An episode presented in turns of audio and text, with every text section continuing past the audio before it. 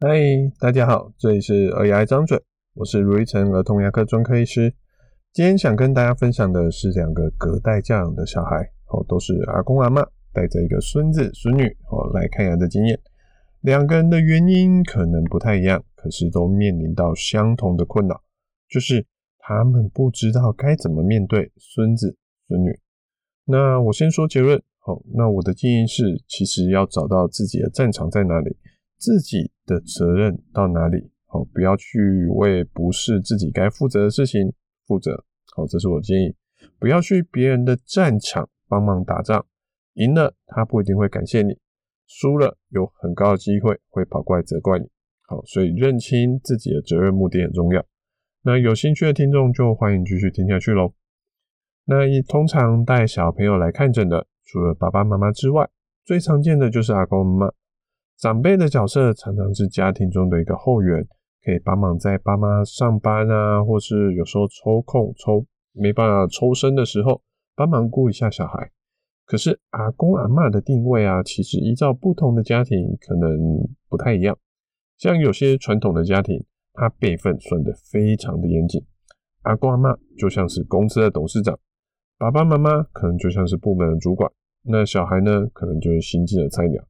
所以，虽然平时菜鸟是主管们直接在接触，最了解他们状况，但董事长一声令下，哦，主管也只能照着做。所以，像董事长说乳牙不用治疗啦，乳牙不需要花钱做牙套啊，或是针剂麻醉舒眠很可怕啊，有时候主管们虽然不认同，可是也只能照做。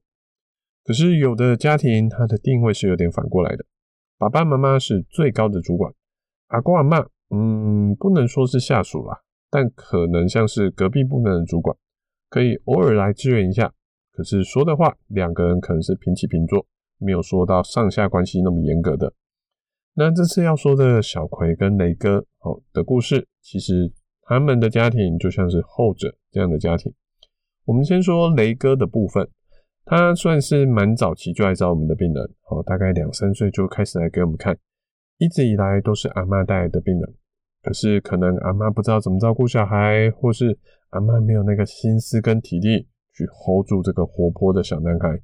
我记得雷哥的牙齿非常的惨烈，二十颗蛀牙，二十颗的牙齿大概有十六颗有蛀牙的那一种，而且都蛀到牙齿几乎要拔掉的那种等级了。那在两三岁的时候，那雷哥是几乎无法沟通的年纪。阿嬷可能觉得镇静麻醉很可怕，可能觉得要花很多钱，有经济上的考量，所以最后他选择一次次的来用束缚板，我们把手脚固定着来治疗他的这些牙齿。那想当然了，雷哥当然是哭的东倒西歪，嗯，有时候哭，有时候不愿意坐上椅子，哦，就是有时候你可能前一两次还不知道要干嘛，后来他可能一进到我们诊所就开始在哭。还不用，还不用进到我们的诊间，就是在游戏区、休息区那边就开始在那边哭了。阿妈就在那边哭说：“啊，你看看你啊，在吃糖啊，赶快去找医生，赶快去用一用啊。”哦，那我看了，其实心里也是有点煎熬。哦，可是这状况常常是长期下来的累积啦。哦，可能不是我这样子一次两次就可以去说什么的。那我能做的就是提醒阿妈说。诶，虽然我们蛀牙要治疗，可是为什么蛀牙的源头也要有所改变？不然牙齿还是会一直出问题的。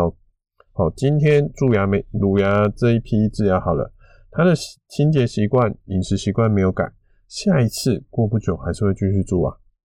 那阿妈就跟我又抱怨了几句啊，就说啊，小孩不听啊，会偷吃糖啊，或是我没办法帮他刷牙，就两手一摊。那最后这样子好几次的治疗之后，终于让雷哥的牙齿暂时全部都整理好，然后就让他们定期再来检查就好了。那我刚刚说的暂时，对不对？好，没错，就只是暂时而已。那在这个中间，我有很长一段时间没有再看到雷哥，直到大概几个月前，诶，我看到熟悉的名字，雷哥，呃，又在阿妈的带领下，又来到我们诊所。说学校有单子检查，好，说雷哥的牙齿有问题，所以就来诊所看一看。这个时候，其实雷哥已经八岁了哦，已经比他当初两三岁的时候还高上了许多，甚至他的身高可能已经跟阿嬷没有差太多了。那我就请雷哥，呃，嘴巴打开，我看一看。结果呢，一看，八岁这个年纪，其实嘴巴已经有大概可能将近十颗蛀牙，十颗新的恒牙了吧？那在这些新的恒牙上面，有厚厚的一层垢。我拿工具去抠其中一颗牙齿的垢，我要抠了三次才能把这些垢给抠完。这些新的牙齿可能长出来才一两年，才没有很久，可是这些牙齿啊，哦，除了垢被我抠掉之外，这些牙齿其实也开始又多出一个个的洞。我请阿嬷来看一下这个状况，我也直接跟他跟雷哥说：“诶、他的这样刷牙这样子不行哦。”阿嬷听到就又骂了一次雷哥。说啊，教你刷牙不刷牙？你看卢医师都这样跟你说了。可是真正让我印象深刻的是雷哥的反应，他的眼角往那阿嬷站在他的大概右后方，好，那他的眼角往左上角撇开，两边的嘴角往下巴的方向撅了一下，好，就像在说哈，烦不烦啊？要你管啊？就只差没有发出一声的声音。就是一个完美的叛逆期小孩的样貌了。看到这边，我就知道雷哥跟阿妈的关系，哎，其实这几年来还是没有改善，只是因为以前雷哥的年纪还小，你要压着他做什么，可能还压得过去。可是现在雷哥的年纪那么大了，我们不可能再用束缚板继续压着他做了。所以，当他以前的行为，他可能会觉得说，只要拳头大的获胜。只要身材好、身材大的人，大人就可以慢慢的说什么就是什么。现在他也慢慢长大喽，他的拳头可能也慢慢的比你还大了，所以他自然就不会再听你的话了。最后，阿嬷只有跟我说声谢谢，就带着雷哥出去了。我可以预期雷哥的牙齿可能还是会继续的糟糕下去，而且是一路往下掉。可是如果阿嬷跟雷哥的相处模式没有改变，他的清洁习惯没有改变，那我想我也做不到什么太好的改变。权威式的教育在小时候可能很有用，可是长大之后效果可能会越来越低。希望大家在事情走到无可挽回之前，找出新的模式跟小孩沟通相处。那另外一个，我们说今天还有另外一个小孩是小葵的故事，他其实也是有类似的情形，只是差别，诶，小。我没有看过雷哥的爸爸妈妈，但是小葵的爸爸妈妈我倒是看过几次。我大多时候是看到阿公带着小葵来，可是有时候也会看到爸爸妈妈带着小葵来。小葵的目前牙齿虽然有过几颗的蛀牙，但目前牙齿算是治疗过后维持的还算不错。目前小葵七岁多了，其实已经有开始慢慢在换牙了。之前几次换牙的经验，是一开始阿公带来的时候，遇到第一次换牙，我我看了看说，哎、这种牙齿其实有在慢慢摇的，那要我拔或是他自己拔，其实都可以。我就通常都会问一下小孩的意见，小孩说他想要自己拔，那阿公就立刻插嘴说不要啦，好，你赶快给卢医师拔就好了啦。我就打个圆场说，那个其实没有影响。如果小葵想要自己拔，你可以给他个时间等等看，看他是不是能自己咬下来。那最后也当然就没有拔了。可是，哎、就阿公在小葵离开我们诊间之后，还跑了进来说：“哈、哦，卢医师啊，你下次不要给他有自己拔的这个选项了。”哦，把我念了一顿，好，就离开了。那下一次其实我们就不久哦，大概几个礼拜后吧，我看到。小葵真的自己摇不下来，我们也就简单的把它拔下来了。好，其实并没有真真正造成什么影响。我就想说没关系，好，就让阿公发泄一下他心中的情绪。而另外有一次是爸爸带着小葵来做定期的检查，一样是那种可拔可不拔的状况。那爸爸听完就说：“嗯，没关系，我们就再等等吧。”好，那小葵也就开开心心的回家。那最近这一次。又是阿公带来，又是可拔可不拔的场景。我记住，哎，上次说很多，结果反而被阿公念的场景。所以这次我就没有把话说死，我就让阿公自己决定。阿公就立刻说：“哎、卢医生，我们今天就把这颗牙齿拔掉。”小何听到，好，小葵听到也立刻的炸毛，说：“我不要，好，不要就是不要。”好，甚至开始在我们椅子上尖叫啊的大叫。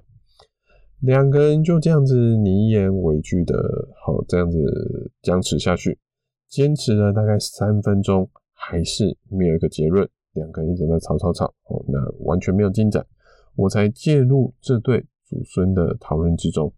最后，大家猜猜看结果如何呢？好，没有错，是小葵赢了。这次还是没有立刻拔牙。不过让我印象深刻的是。小葵开心的，就是不用拔牙嘛，好，他就去游戏室玩了。那阿公一样又偷偷的，呃，不能说偷偷的，好，阿公又跑过来，我整间，好，我还在写病历，阿公又跑过来找我聊天，说，哎，小葵的爸妈平时在北部啊，所以只有假日再跟小葵见面。那爸妈他们平时都很宠他，什么都由着他。有一次，哎，小葵跟阿公去逛街的时候，看到两个高级的玩具。哦，阿公没有跟我说是什么，哦，只有说很高级的玩具。小葵就立刻说他要买这个。哦，那阿公说，哦，这价格有点高嘞，这不是我们随随便便就可以买下来的东西。哦，我们今天先不买啦。那小葵就丢下来一句说，啊，为什么？我只要跟妈妈说要买的话，妈妈就会立刻买给我啦。那这边就阿公就叹了一口气，哦，觉得说小葵都被宠坏了，说不动了。那其实不管是小葵或是刚刚的雷哥，两个阿公阿嬷，哦，他的举手投足都让我感受到一样的困境，就是小孩大了，教不动了，到底该怎么办呢？其实这些问题最初的问题都很小，当他们三岁以前还无法沟通的时候，大人要负责把关他们的安全与健康，就算是压着刷牙，也要把他们压着刷牙做完。就算他吵着要玩菜刀，也不能说他哭一哭就心软，让他玩菜刀。可是我们做事不是只有治标的部分，还有治本的部分。所以不要说小孩蛀牙了，哦一颗颗牙套给他做起来，那可是糖果照吃，夜奶照喝，那还是没有用啊。那随着我们呃小孩四五岁，年纪越来越大了，他的沟通能力慢慢的起来了。可能还没有办法立刻放手让他自己负责，可是其实从这个时候就可以开始要跟他说，我们为什么要这么做？我们要做不是因为我叫你去做，而是这样子对你的牙齿是有帮助的。为什么要刷牙？是因为牙齿才会健康，而不是诶，问这么多干嘛？就躺下来，嘴巴张开，不要动就好了。哦，听我的话就好了。为什么不能去马路玩？是因为马路有很多车子跑来跑去，容易被撞到。所以像这样子，慢慢的告诉他为什么要这样做，而不是只有听大人的话。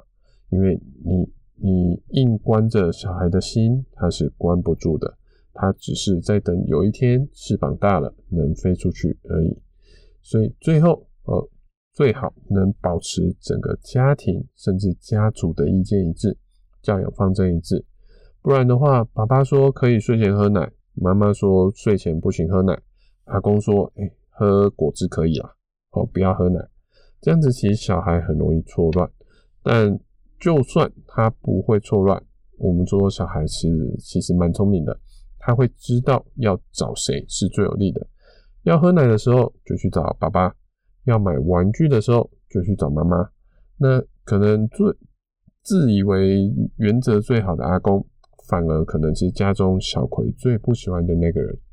所以，如果阿公阿嬷真的无法跟爸爸妈妈达成共识，可以想想看，在家庭的这个大公司底下，到底谁是董事长，谁只是主管？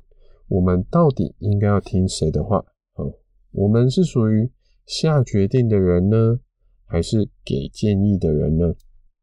就算我们真的是下决定的人，我们有办法去逼着一个七八岁的小孩去做他不愿意做的事情吗？而且，甚至我觉得啊，就是真正的董事长，不是爸爸妈妈，也不是阿公阿嬷，是小孩他自己啊，他才是自己人生的董事长。在三四岁之前，我们其实只是个代理董事一样，负责他的人身安全。虽然这个责任目前可能还要到十八岁之后，法律上才会承认小孩能自己做主，是个成人。可是随着年纪越来越大，有些事情我们真的要慢慢的放手，或者说，哎，就是你不放手的话，其实小孩也不会那么好的摆摆布，哦，让你就是你说什么他就做什么。我们能做的只有提醒他说，继续这样子走，前面可能会有什么风景。可能会遇到什么事情，可是脚就长在他身上啊！就算你他真的想要往悬崖上面走，我们想阻止，可能也阻止不了。记住，那个是他的战场，那是他的公司，那是他的人生。我们希望他可以过得好好的，但终究不是我们能决定的。我们可以做的，就是在他成功的时候为他开心，在他挫折的时候陪着他。如果他需要帮忙，我们可以伸出手拉他一把。那我们要了解什么是自己的人生课题，还有什么是别人的人生课题。我们无法让每个人、和子女甚至孙子孙女都喜欢我们，但我们可以决定要不要让别人影响我们的心情。所以不要把别人的责任全担在自己的身上，不然真的是会非常非常的辛苦。以上哦是我的想法。也许大家不一定认同，我就给大家参考看看。也欢迎大家跟我们说说你的想法哦。感谢大家的聆听，我是卢玉成儿童牙医。如果你喜欢我们这集的内容，或有什么想听的主题跟想法，请在 Apple p o c k e t 上给我们五星评论、留言跟分享。我们下次见，拜拜。